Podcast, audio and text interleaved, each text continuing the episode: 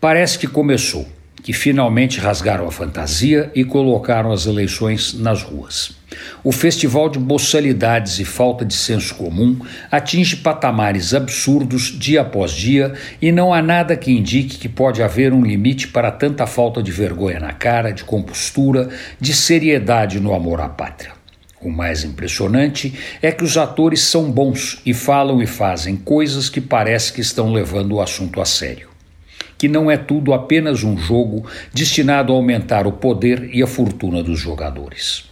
Dizia Ulisses Guimarães que, em eleição, a única coisa feia é perder. Daí para frente, nas palavras do grande mestre, vale tudo, de chute abaixo da linha da cintura para fora. Mas é bobo quem imagina que a xingação entre os candidatos é para valer, que eles realmente se odeiam. Aqui, mais uma vez, cabe resgatar a frase do monstro sagrado da política nacional: em política, só bobo briga.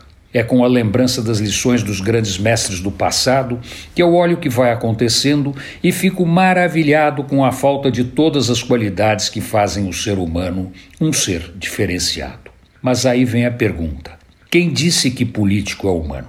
Um jornalista norte-americano escreveu que Franklin Roosevelt não vendia a mãe aos índios porque os índios não podiam votar. E Churchill tinha a fama de populista, até ser o grande campeão da liberdade na Segunda Guerra Mundial. Se gente desse naipe era capaz de fazer coisas que levavam a julgamentos como esses, por que os nossos políticos latino-americanos fariam diferente? Não fazem.